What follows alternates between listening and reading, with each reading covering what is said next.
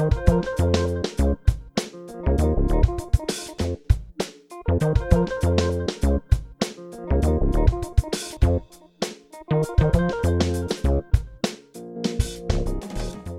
ist 17 Uhr und damit wieder Zeit für Andi, den alternativen Nachrichtendienst auf Radio Orange 94.0.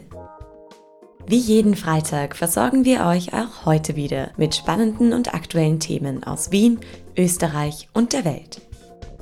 In der heutigen Sendung widmen wir uns zuerst dem Plan der EU-Kommission, gegen sexuellen Missbrauch von Kindern vorzugehen und zwar mittels einer umfassenden Kontrolle der digitalen Kommunikation.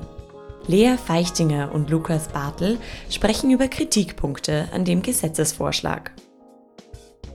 Nach der Solidaritätswelle mit Geflüchteten aus der Ukraine brannte eine heftige Diskussion auf, dass sich Hilfe für nicht weiße Vertriebene aus anderen Ländern oft als bedeutend schwieriger herausstellt.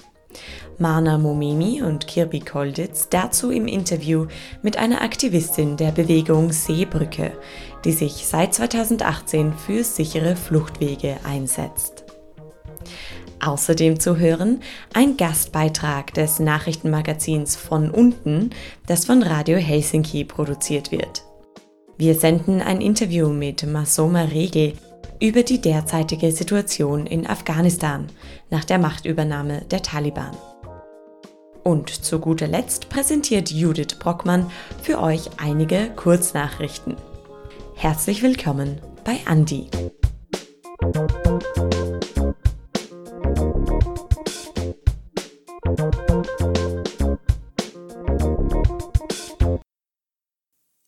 Am 11. Mai 2022 wurde durch die EU-Kommission der Gesetzesvorschlag zur Vorbeugung und Bekämpfung des sexuellen Missbrauchs von Kindern vorgestellt. Das Gesetz beinhaltet die Überwachung von digitaler Kommunikation.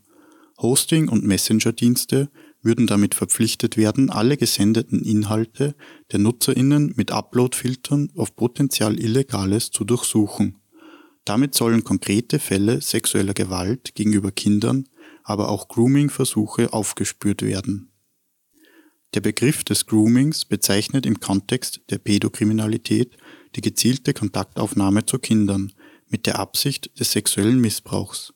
Kontaktversuche im Internet werden als Cybergrooming bezeichnet.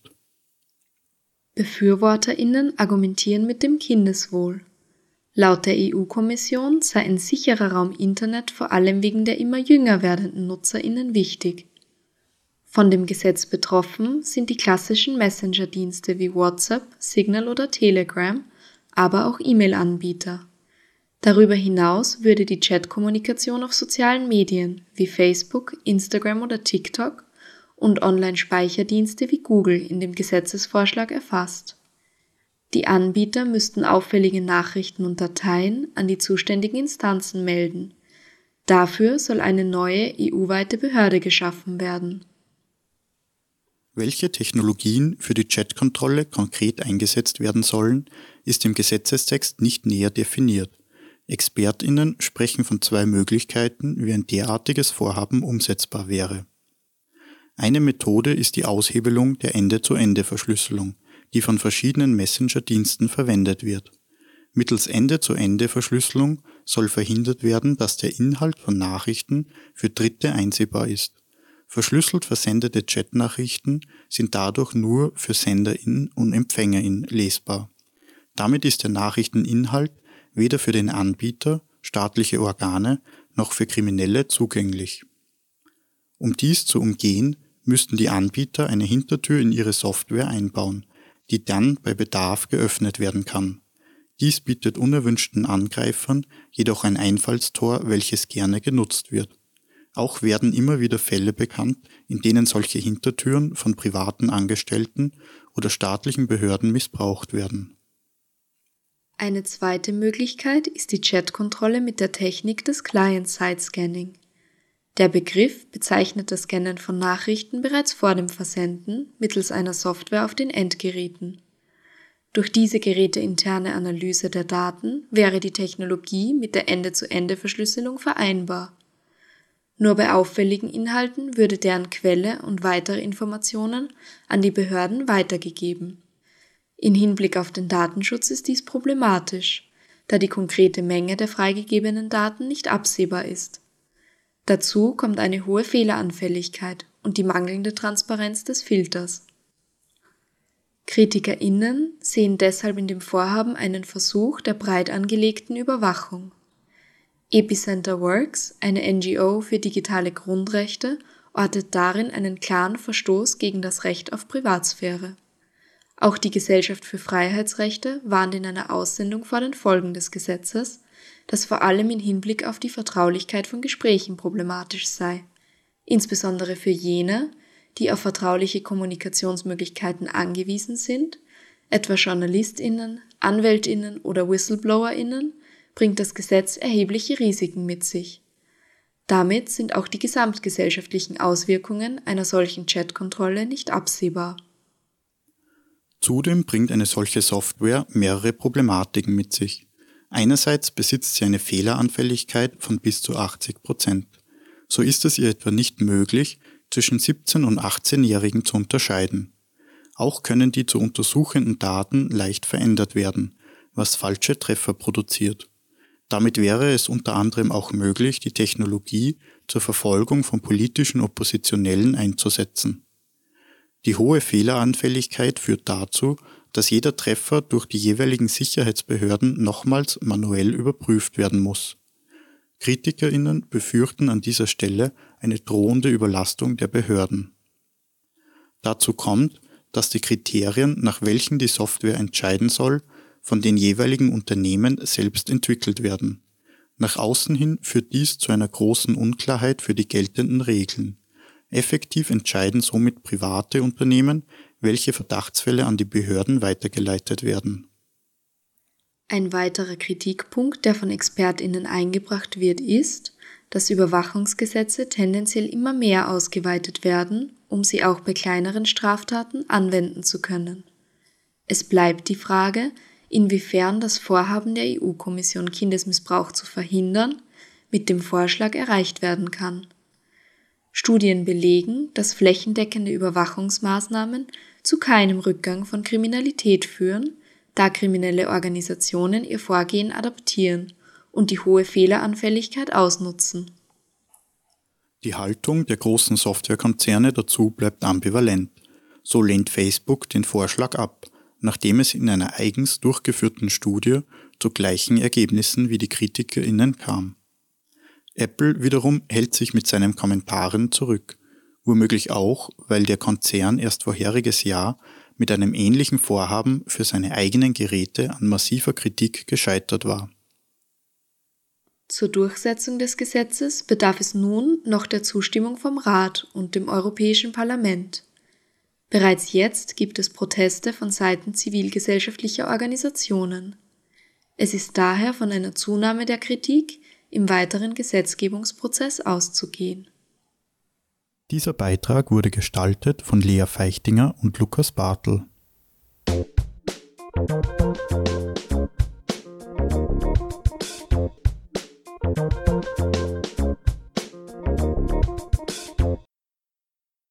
Am 24. Februar startete der Angriff Russlands auf die Ukraine. Laut dem UN-Flüchtlingshilfsnetzwerk sind seitdem in etwa 6 Millionen Menschen aus der Ukraine geflüchtet. Die plötzliche Notlage der Ukrainerinnen und die erschreckenden Kriegsbilder führten zu einer Welle an Solidaritätsbekundungen von einzelnen Ländern, Regierungen und der Zivilbevölkerung. Es wurden eifrig Sachspenden gesammelt, Notunterkünfte organisiert und es wurde versucht, die Menschen so schnell es geht in Sicherheit zu bringen. Das alles ist sehr schön, doch löst es auch eine Form von Ernüchterung aus. Denn nicht weißen Menschen, die aus anderen Ländern flüchten, werden während ihrer Flucht häufig Steine in den Weg gelegt. Sei es durch zu lange Verfahren, rassistisches Verhalten durch Behörden oder einer Abschiebung trotz Lebensgefahr. Die europäischen Länder ziehen sich immer wieder aus der Verantwortung, wenn es um humanitäre Hilfe geht. So streicht die Ukraine-Krise unter anderem auch eines deutlich hervor. Es werden nicht alle geflüchteten Menschen gleich behandelt. Eine Organisation, die sich schon länger mit der Thematik rund um Flucht beschäftigt, ist die Seebrücke. Johanna ist als Aktivistin Teil von dieser und beantwortet im folgenden Interview, wie sie als Bewegung die Ungleichbehandlung von geflüchteten Personen erleben. Zuallererst stellt Johanna die Arbeit der Seebrücke jedoch noch kurz vor. Die Seebrücke ist eine internationale Bewegung, die hauptsächlich in Deutschland und in Österreich bis in der Schweiz und in Holland auch aktiv ist, die sich dafür einsetzt, Städte, Gemeinden und Orte zu sicheren Hafen zu machen. Ein sicherer Hafen bedeutet ganz kurz zusammengefasst, dass der Ort bereit ist, Geflüchtete aufzunehmen, aber darüber hinaus halt auch denen ein adäquat menschliches Leben zu ermöglichen. In Deutschland gibt es schon über 300 sichere Häfen.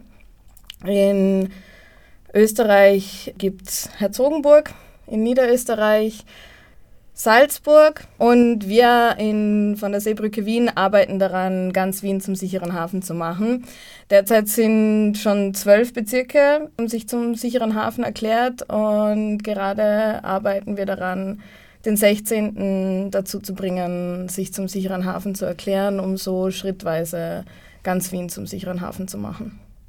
Obwohl der Ukraine-Krieg nicht direkt eine Auswirkung auf die Arbeit der Seebrücke hat, gibt es dennoch indirekte Auswirkungen, besonders im Bereich Öffentlichkeitsarbeit. So sagt Johanna. Ich würde sagen, der Ukraine-Krieg hat sich, wenn dann, in der Weise auf unsere Tätigkeit ausgewirkt, als dass es jetzt halt noch schwieriger ist für das Thema Aufmerksamkeit zu kriegen, weil jetzt quasi alle so auf die Ukraine fokussiert sind und auch auf Geflüchtete aus der Ukraine, dass es für dass es schwierig ist für das Thema an, an den EU-Außengrenzen und im Mittelmeer jetzt überhaupt noch Aufmerksamkeit zu kriegen oder dass es überhaupt noch ernst genommen wird. Immer wieder fielen bereits Politikerinnen damit auf, dass sie die Ungleichbehandlung von Geflüchteten mit vielfältigen Begründungen verteidigten. So sprach Karl Niehammer davon, dass die Ukraine ja ein Nachbar sei. Johanna sagt dazu Folgendes. Ja, also dieses Zitat im Speziellen, es ist erstens schon mal Blödsinn, da die Ukraine kein Nachbarland von Österreich ist. Da geht es schon mal los und es ist natürlich auch klar, dass, dass, dass Nehammer und Co. sich jetzt was überlegen müssen, sich jetzt auch Ausreden überlegen müssen und Gründe überlegen müssen für diese Ungleichbehandlung, weil es einfach sehr deutlich sichtbar ist. Und da wird auch in andere, auf andere Weise werden andere Kategorien gebildet. Man spricht auch nicht mehr von Geflüchteten, sondern von Vertriebenen, weil das aus meiner Sicht ist das reine Strategie, weil das einfach zwei verschiedene Kategorien bildet und dann muss man die auch nicht gleich behandeln. Weil am Ende des Tages hat diese rassistische und mittlerweile ist es sehr, sehr klar, wie rassistisch diese Asyl- und Migrationspolitik ist, hat man mit, diesen, mit dieser Politik viele Stimmen gewonnen und Wahlen gewonnen. Und die jetzt aufzugeben, wäre für viele rechte Politiker fatal. Auch wenn es natürlich vor diesem Hintergrund nur logisch wäre. Aber andere, andererseits wären wahrscheinlich dieselben Wähler, die keine Afghanen innen in Österreich haben wollen, ziemlich angepisst, wenn man ukrainische Frauen mit Kindern nicht reinlassen würde, weil es natürlich weil es natürlich für viele Menschen einfacher ist, zu diesen Menschen einen Bezug herzustellen, was auch total normal ist aufgrund der, der Nähe und der Proximität.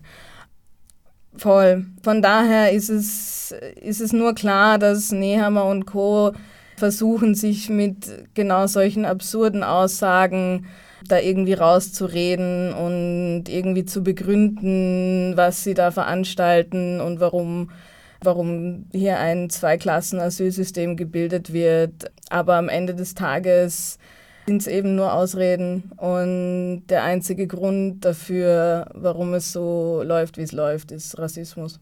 Zu der Frage, ob es Parallelen zwischen den Geflüchtetenbewegungen 2015 und jetzt gibt, sagt Johanna. Natürlich gibt es Parallelen. Also alleine, ja, alleine die, die, die Fluchtbewegung an sich übersteigt schon das, das Ausmaß von der 2015 um ein Vielfaches. Und der große Unterschied dabei ist, ist ja wieder mit umgegangen wird, dass man 2015 noch total überfordert damit war, ein paar hunderttausend Syrerinnen und Afghaninnen aufzunehmen. Und aus der Ukraine mittlerweile, glaube ich, 1,3 Millionen Menschen geflohen sind. Es, ja, diese, diese, Parallelen, diese Parallelen gibt es ähm, auf jeden Fall. auch das, ja, man hat auch, um jetzt nicht nur von Unterschieden zu sprechen, man hat auch 2015 eine große Bereitschaft aus der Bevölkerung gesehen, Menschen zu helfen. Ich glaube schon, dass die zurzeit nochmal äh, ein größeres Ausmaß hat und mehr Menschen bereit sind, auch direkt zu helfen und äh, Menschen bei sich aufzu aufzunehmen, etc., etc., was es 2015 nicht in diesem Ausmaß gab. Aber auch damals war die Zivilbevölkerung von Anfang an am Start und hat die Arbeiten übernommen, die eigentlich äh, Regierungsaufgabe wären. Aus den derzeitigen positiven Entwicklungen gegenüber geflüchteten Personen leitet Johanna Folgendes ab.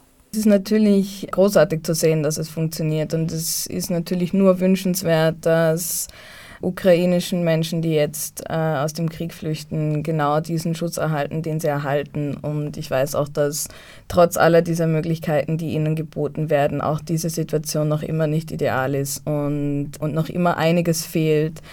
Und genau das fordern wir für alle Menschen. Denn ja, am Ende des Tages Nachbarschaftshilfe, Kulturkreise, Vertriebene, diese ganzen Geschichten.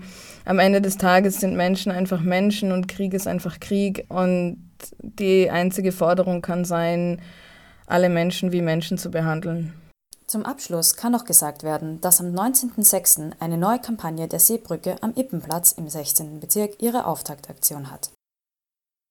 Beitragsgestaltung Mana Momemi und Kirby Kolditz.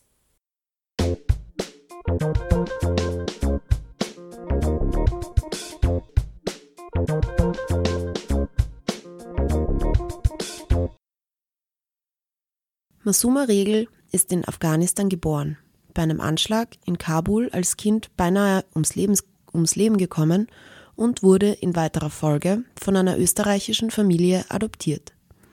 Teile ihrer ursprünglichen Familie leben noch immer dort. Durch die multiplen Krisen und den Krieg in der Ukraine hat die Situation in Afghanistan global stark an Aufmerksamkeit verloren. Wir dürfen jedoch nicht auf die Menschen vergessen, die nach wie vor mit Unterdrückung und Terror konfrontiert sind. Tamara hat für von unten mit Masuma gesprochen und heute hört ihr einen Ausschnitt des Interviews, das wir noch im Mai bei von unten im Gespräch senden werden. Einladung. Ja, danke, dass du da bist. Ähm, magst du dich vielleicht kurz vorstellen, weil du hast ja auch eine sehr interessante Lebensgeschichte und Verbindung zu Afghanistan. Sehr gerne. Also wie mein Name, Masuma Regel, äh, bin ich als Person, definiere ich mich als eine Mischung also mein Vorname ist eben afghanisch, der Nachname österreichisch. Ich würde mich selbst auch als Afghanin und als Österreicherin oder Europäerin bezeichnen. Ähm, ich bin in Afghanistan geboren worden und im Alter von sechs Jahren bei einem Raketenanschlag verletzt worden in Kabul. In deren Folge, ähm, also in, da, da war ich eben schwer verletzt, lag schon kurz vor dem Sterben, hatte dann das Glück, dass ich nach Deutschland gebracht werden konnte durch eine Hilfsorganisation. Und ähm, in weiterer Folge wurde ich dann zum Glück adoptiert von einer österreichischen Familie. Und zwischenzeitlich musste ich nochmal zurück nach Afghanistan, aber konnte dann wieder nach Österreich kommen. Und dann habe ich in der dritten Klasse Volksschule mein österreichisches Leben begonnen und ähm, ein paar Jahre später wieder viel mehr Kontakt zur, ähm, zu meiner ursprünglichen Familie gehabt und aufgenommen. Und ähm, seitdem eigentlich ist der Kontakt immer enger geworden. Ich war sehr oft dort und habe eben in Afghanistan Familie, die mittlerweile aber auch ähm, überall verstreut ist auf der Welt, äh, zum Teil aber eben immer noch in Afghanistan lebt. Am 15. August 2021 ähm, hat ja dann der letzte US-amerikanische Soldat Afghanistan verlassen. Die Truppen sind abgezogen worden ähm, und die Taliban haben eigentlich erneut die Macht in Afghanistan übernommen. Wie war das für dich, das von Österreich aus zu beobachten? Genau, am 15. August haben die Taliban ähm, nacheinander, also davor hat es schon angefangen, dass sie verschiedene Städte und Provinzen eingenommen haben. Und am 15. war es dann schon klar, dass sie tatsächlich die Nachfolger sind jetzt, ähm, die wirklich an der Macht, an die Macht kommen. Die US-Truppen hatten noch bis Ende August Zeit, ähm, aber eben dieser letzte Abzug wurde schon von den Taliban bestimmt, in einer extremen Panikstimmung in der Zivilbevölkerung ähm, beziehungsweise in der gesamten Bevölkerung und natürlich auch im Ausland. Es gab wirklich eine Panikstimmung auch bei mir persönlich, weil wir, eigentlich, weil wir einfach alle wissen, was die Taliban imstande sind zu tun, was sie bedeuten für das Land, für die Menschen und äh, dass man unter ihnen einfach kein erfülltes Leben, kein sicheres Leben äh, führen kann. Und deswegen war einfach auch von außen die Angst sehr, sehr groß, was jetzt geschehen soll, beziehungsweise das Bestreben, hauptsächlich da äh, die Liebsten irgendwie rauszuholen von dort, also die eigene Familie, die Freunde, die Menschen, die man selbst kannte in Afghanistan und äh, von vielen Organisationen natürlich auch äh, wollten sie die Mitarbeiter von dort evakuieren. Seit April gibt es jetzt wieder mehr oder vermehrt Anschläge in Afghanistan. Kannst du uns darüber was erzählen? Die Taliban haben nach, der, nach ihrer Machtübernahme ähm, verkündet, dass jetzt der Krieg in Afghanistan vorbei sei. Sie haben gefeiert, dass sie die Ausländer aus, ihrem, aus unserem Land vertrieben haben, dass Afghanistan endlich den Afghanistan, Afghanen gehört und dass sie nun äh, eben Frieden bringen. Das ist alles sehr zynisch und das wussten die Menschen dort auch. Deshalb auch diese riesengroße Panik vor Ort und Verzweiflung. Äh, der Krieg hat nicht aufgehört. Also die Bombenanschläge oder Raketenanschläge von ähm, NATO-Seite oder von US-Seite auf gewisse Regionen oder Häuser, wo sie Taliban-Kämpfer vermutet haben. Diese Anschläge haben aufgehört, ja, aber die Anschläge von Seiten der Taliban und von, vom IS, der auch in Afghanistan tätig ist, hat da, also diese Anschläge haben auf keinen Fall aufgehört, leider. Die waren schon in den letzten Jahren immer stärker, immer brutaler da. Und äh, jetzt seit der Machtübernahme, seit 2000, also August 2021, muss man sagen, dass diese Anschlagsreihe einfach weitergegangen ist. Es gibt wieder, ähm, also allein in diesem Jahr 2022 hat es schon, ich glaube, vier Anschläge gegeben. Ähm, vor kurzem auf zwei Schulen, auf Bubenschulen in Kabul da wurden viele Schülerinnen äh, oder Schüler ver verletzt und getötet. Und ähm, diese Vorgangsweise ist besonders brutal, nämlich dass ein Anschlag verübt wird, wo Menschen getötet werden. Daraufhin versammeln sich viele Helfer ähm, an diesem Anschlagsort und dann äh, verüben sie den nächsten Anschlag dort, wo die Helfer sich versammelt haben. Also das ist leider ein Brauch geworden, sozusagen eine, eine Methode, eine Taktik geworden in den letzten Jahren schon. Und das ist besonders brutal, weil sie so noch viel mehr Personen ähm, erwischen und töten. Äh, bei, diesen, bei diesen Anschlägen von der Schule, da gab es auch einen großen Aufschrei von der Bevölkerung der Hazara-Ethnie, weil sehr viele Anschläge auf Zivilisten, besonders auch auf Kinder, ähm, genau in diesen Regionen passiert, wo eben die Hazara wohnen. Und das ist eine Bevölker Bevölkerungsgruppe, die auch in den äh, letzten Jahrhunderten eigentlich kann man sagen und besonders letzten Jahrzehnten sehr stark äh, angegriffen wurden aufgrund ihres schiitischen Glaubens und aufgrund äh, rassistischer Motive, weil sie eben anders aussehen und weil sie nicht als die wahren Afghanen oft gesehen werden. Um, andererseits gab es leider auch vor kurzem einen Anschlag auf eine sunnitische Moschee in Kunduz, in einer anderen Region. Ähm, das heißt, eigentlich ist in Afghanistan niemand sicher. Das ist wirklich sehr traurig und äh, die Taliban haben quasi gezeigt jetzt, dass äh, auch ihre Macht jetzt keinen Frieden gebracht hat. Das war Masuma Riegel im Gespräch mit von unten zur derzeitigen Situation in Afghanistan. Den gesamten Beitrag könnt ihr noch im Mai bei von unten im Gespräch hören. Wir bedanken uns bei der Sendungsproduktion von von unten von Radio Helsinki für die zur Verfügungstellung dieses Beitrags.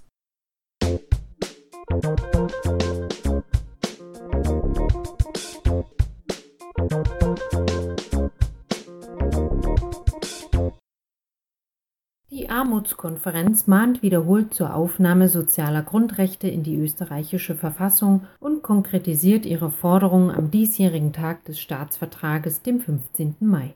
Durch den Vorschlag für ein sogenanntes Bundesverfassungsgesetz Soziale Sicherheit sollen insbesondere ein Recht auf Gesundheitsversorgung, ein Recht auf Bildung und ein Recht auf Mindestversorgung Eingang in eine Diskussion um mögliche Änderungen der Verfassung finden. Vorbild für eine solche Überarbeitung der Verfassung sehen die Vertreterinnen der Armutskonferenz im Österreich-Konvent, der von 2003 bis 2005 wichtige Reformen unter anderem im Wahlrecht, aber auch im Rechtsschutz der Bürgerinnen in Verwaltungsverfahren auf den Weg gebracht hat.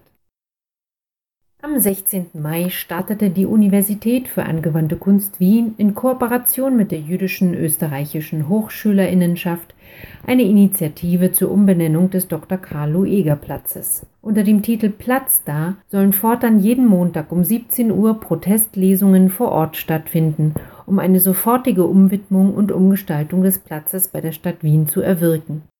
Im Juni 2016 reagierte die Stadt Wien bereits auf die Ergebnisse einer Historikerinnenkommission zu historisch belasteten Straßennamen, entschied sich im Falle des Lueger-Platzes jedoch für eine zusätzliche Informationstafel anstatt Denkmal und Platz umzuwidmen. Der Dr. Karl Lueger Ring hingegen wurde bereits 2012 in Universitätsring umbenannt. Wiens Kulturstadträtin Veronika Kaup-Hassler von der SPÖ kündigte im November letzten Jahres die Neugestaltung des Lueger Denkmals durch eine künstlerische Kontextualisierung an. Die Umsetzung wird jedoch erst für 2023 erwartet.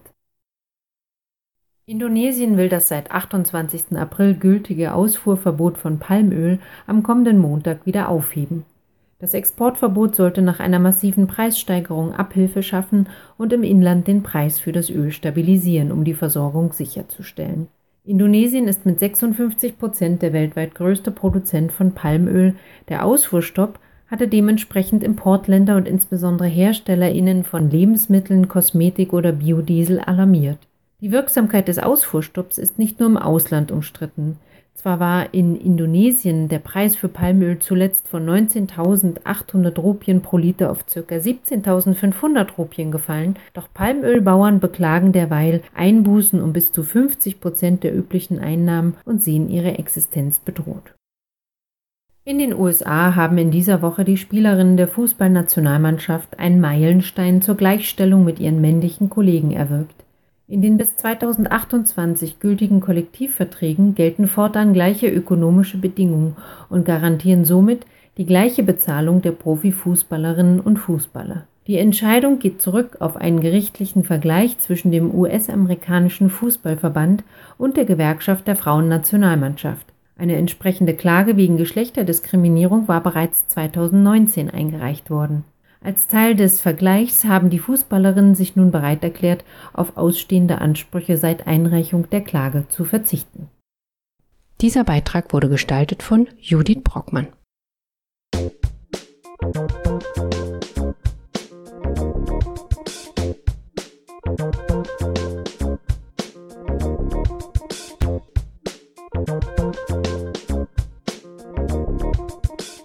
Das war Andi, der alternative Nachrichtendienst von Radio Orange 94.0 vom Freitag, den 20. Mai 2022. Wenn ihr diese oder vergangene Sendungen nachhören möchtet, geht das wie immer in unserem Archiv auf cba.fro.at unter Andi Nachrichten. Die nächste Ausgabe von Andi gibt es am kommenden Freitag um 17 Uhr wieder hier auf Radio Orange 94.0. Herzlichen Dank fürs Zuhören, heute von der Sendungskoordinatorin Isabella Friesner. Und bis zum nächsten Mal bei Andi.